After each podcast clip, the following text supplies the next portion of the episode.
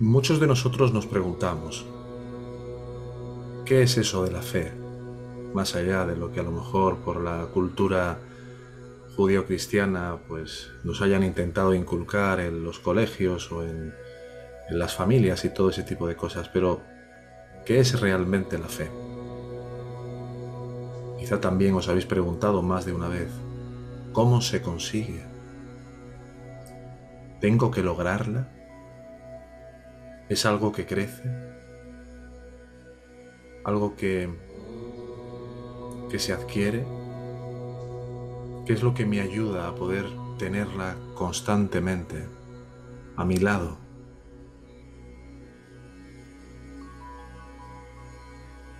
La fe en realidad es una fuerza. Me gusta mucho en algún vídeo que hemos visto, recordaréis en alguna clase cuando sale el maestro Yoda de la Guerra de las Galaxias, ¿no? Que habla de la fuerza, ¿no? La fe en realidad es una fuerza. La podríamos definir así. Es la fuerza y una poderosa aliada es. De la vida es la creadora. Crecer la hace. Su energía nos rodea a todos y nos une. Luminosos seres somos, no esta cruda materia. Debes sentir la fuerza a tu alrededor, aquí, entre tú y yo, el árbol, la roca, en todas partes, sí. Eh, y también entre la tierra y la nave. Yo no, no puedo creerlo. Eso es por lo que fallas. Y como cualquier otra cualidad inherente al espíritu o a la conciencia, como el amor, la templanza, la ecuanimidad, la humildad, la valentía, la compasión, todo esto son superpoderes. Son superpoderes. Son los verdaderos poderes, no los siris que muchas veces se consideran extraordinariamente apetecibles para aquellos que llegan a estos caminos, ¿no? De tener la capacidad telequinética o de eh, telepática o los verdaderos superpoderes son estos. Y la fe en particular es una fuerza que podríamos denominar de rango superior dentro de las cualidades del espíritu o de nuestra verdadera identidad. Son expresiones, son reflejos, destellos aquí de eso que somos, del único poder real. Y cuando alguna de estas fuerzas o cualidades no está actualizada, no la actualizamos en nuestro día a día, en nuestra vida cotidiana, pues nos quedamos como sin fuerza, como sin poder. Y esto todos lo hemos vivido, ¿verdad? Y sin fuerza, ¿qué somos? Pues somos un ego rabioso, caprichoso, deprimido, sin propósito, con miedo, codicioso. Ahora bien, una vez que nos creemos separados de nuestra fuente, esa fuerza de la fe es como si desenchufas un teléfono móvil de la red cuando está empezando a cargarse y ya ha pasado del color rojo al color amarillo para pasar al verde y de repente vuelve al rojo. En el momento en el cual vuelves a contraerte, a vivirte como alguien separado, como alguien aparte de lo que en realidad eres, automáticamente, en ese olvido de ti mismo, también la fuerza se reduce de manera exponencial. Y muchas personas me dicen en diferentes contextos, ¿eh? en diferentes situaciones, estoy como si hubiera perdido la fe. ¿Te ha pasado? Seguro que lo has vivido varias veces ya en el tiempo que llevas en esta escuela. Llevo una semana como si hubiera perdido la fuerza. Y eso, como os estaba diciendo, va completamente de la mano del resto de las cualidades, del resto de las cualidades del espíritu, porque van todas juntas. Por lo que decir no tengo fe o no me encuentro con un sentido de dirección alineado con lo que realmente soy, es como decir que no tengo amor, que no tengo compasión, que no tengo humildad, etcétera, etcétera. La fe es una fuerza muy grande y además se puede decir que actualmente eh, se encuentra bastante dividida dependiendo de la experiencia que cada persona tiene de este sueño mortal. Podríamos hablar de dos tipos de fe. Por un lado, podríamos hablar de una fe inferior y de la verdadera fe. La fe inferior es la que suelen experimentar la mayoría de las personas. La mayoría de los seres humanos lo que hacen es arrodillarse ante los árboles, ante imágenes, ante cualquier eh, santo, cualquier ser iluminado, y lo hacen en base a una serie de creencias que cada uno tiene en su interior y empiezan a establecer con, con esa imagen, con esa cosa, con ese objeto, una relación típicamente especial. Lo único que han hecho ha sido cambiar a la pareja, al novio, al hijo, a la madre, al padre, por este ser superior.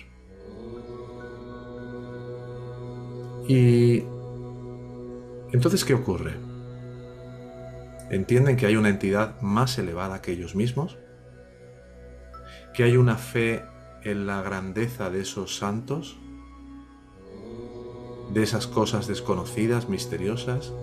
Y esta es una fe inferior. ¿Por qué? Sé que con esto voy a removeros a alguno de vosotros.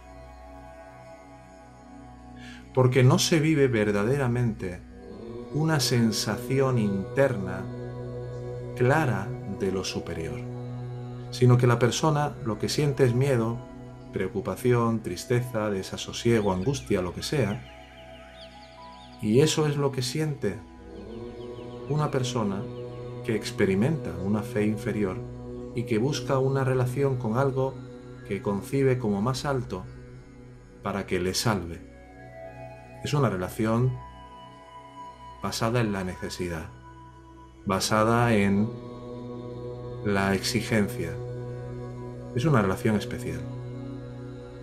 Digamos que la persona común, sin un verdadero trabajo espiritual, sin una verdadera aplicación práctica de la enseñanza, lo que hace es decirse a sí mismo, tengo miedo por algo, no sé qué hacer con este miedo y he buscado todo tipo de relaciones especiales hasta ahora en mi vida y ahora encuentro una que como es lo más de lo más, lo más sagrado, parece que es la, la bomba, pues voy a establecer una relación lo más maravillosa con ese ser especial porque lo veo como más poderoso que yo para que me saque de todo esto en lo que vivo. Y, además quiero que me salve. Por encima de todo, quiero que me alivie. Pero ahora bien, la verdadera fe es una fuerza más alta y más elevada que todo esto. Es algo que la persona siente interiormente. Todos vamos a empezar por esa primera fe y en cierta medida todos podréis reconocer que durante cierto tiempo es normal que haya una fluctuación de esa fe inferior hacia una fe verdadera, porque vamos aprendiendo. ¿Qué es lo que marca la diferencia? Pues que la verdadera fe empieza a desarrollarse una conexión. Esa conexión es la que establecéis cada vez que iniciáis la autoindagación que os volvéis hacia adentro y abandonáis el agarre a cualquier objeto de fe en forma. Y esa verdadera fe solo se experimenta cuando uno abandona toda forma y uno encuentra una conexión íntima con algo que no puedes describir y que aunque al principio te parece que es algo que está más allá de tu propio eh, yo, de tu propia idea de ti, de tu propia mente, poco a poco vas descubriendo que esa fuerza con la que te conectas íntimamente eres tu más verdadero yo. Y aquí qué ocurre? Que hay un sentir profundo de conexión porque hay un cambio de frecuencia emocional de estar con la tensión, con el miedo, con lo que sea, a entrar de repente en ese espacio de paz. No hay miedo, no hay preocupación, no hay ansiedad, no hay dolor. Se siente esa conexión con la totalidad. Y aquí podríamos hablar también, como no, de una cierta gradualidad, que en la medida que vamos profundizando en el giro hacia nuestra verdadera naturaleza, esa conexión se va ampliando cada vez más y cada vez más y cada vez más. Con lo cual todo al final es el resultado de tu práctica. Tu práctica es lo que va revelando en un sentir absolutamente claro y genuino el despertar de esa verdadera fe que es ese gran poder. Conforme aplicamos la enseñanza, cada vez más como lo más importante en nuestra vida, los espacios de aquietamiento que buscamos en medio de cualquier tarea, el ir a ese silencio interior.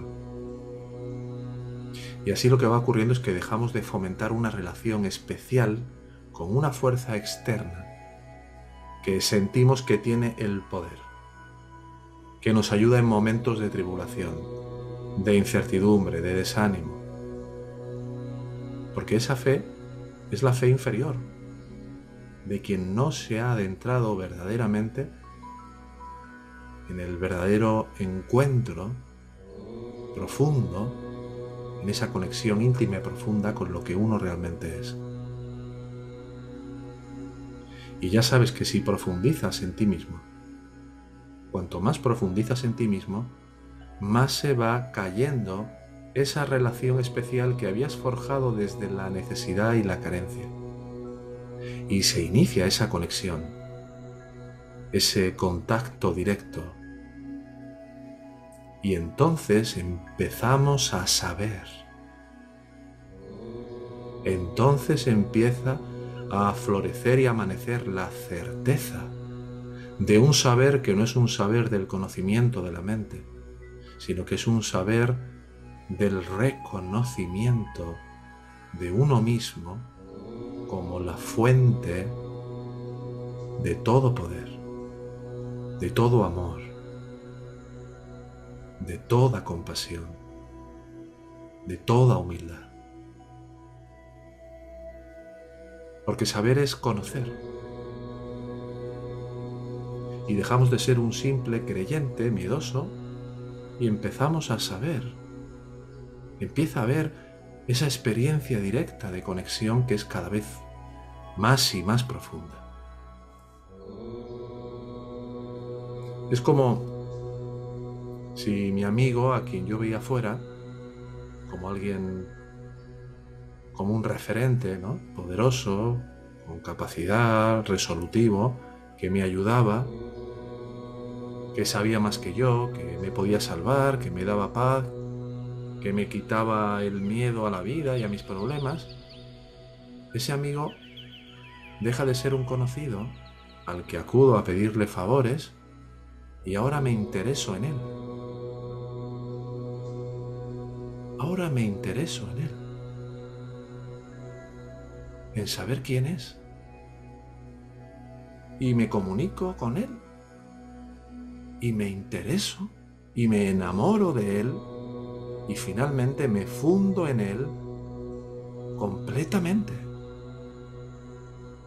Porque he cambiado el enfoque de mi aproximación.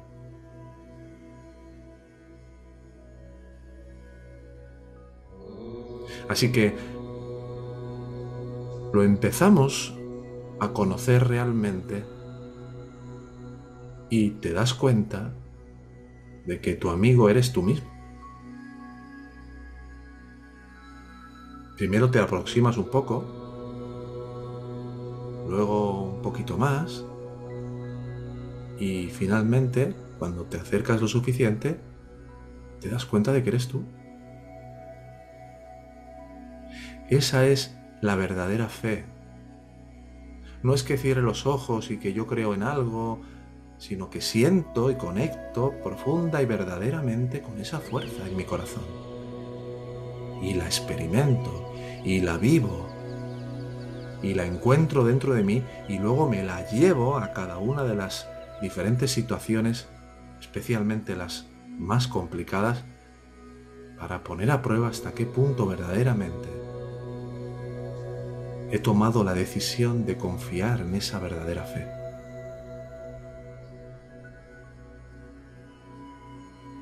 Ahora te invito a observarte a ti mismo por unos instantes. Puedes volver a cerrar los ojos si no los tienes cerrados. ¿Cómo está tu fe? ¿Cómo está tu fe? ¿En qué punto está ahora?